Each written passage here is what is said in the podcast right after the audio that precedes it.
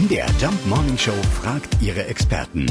Fakt oder Fake? Ja, Felix Heckler aus unserer Musikredaktion zählt nach. Ein oder zwei? Äh, Sind die meisten One-Hit-Wonder tatsächlich Two-Hit-Wonder? Das ist ein Fakt. Zumindest für einige Künstler. Wenn man zum Beispiel auf Scatman John guckt, der hatte nicht nur seinen berühmten Scatman-Song, der übrigens nur Nummer 2 in Deutschland war, sondern auch noch Scatman's World, Nummer 1 in Deutschland. calling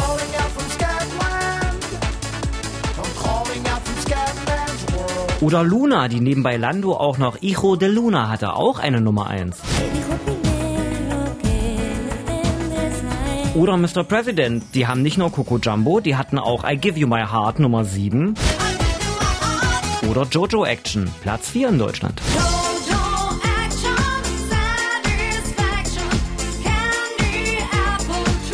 Allerdings ist die Behauptung auch irgendwie ein Fake, denn es gibt zahlreiche One-Hit-Wonder, die wirklich welche sind, wie zum Beispiel Las Ketchup mit dem Ketchup-Song, Los Del Rio mit Macarena oder Katia Nye mit Summer Dreaming. Die hatten tatsächlich alle nur einen Hit. Der nächste Künstler ist aber ein echtes One-Hit-Wonder, denn Kamrat feiert mit I Believe diesen Sommer seinen ersten großen Hit. Also aufdrehen und schön mitfeiern hier in der MDR Jump Morning Show. Fakt oder Fake? Jeden Morgen um 5.20 Uhr und 7.20 Uhr in der MDR Jump Morning Show mit Sarah von Neuburg und Lars Christian Kade.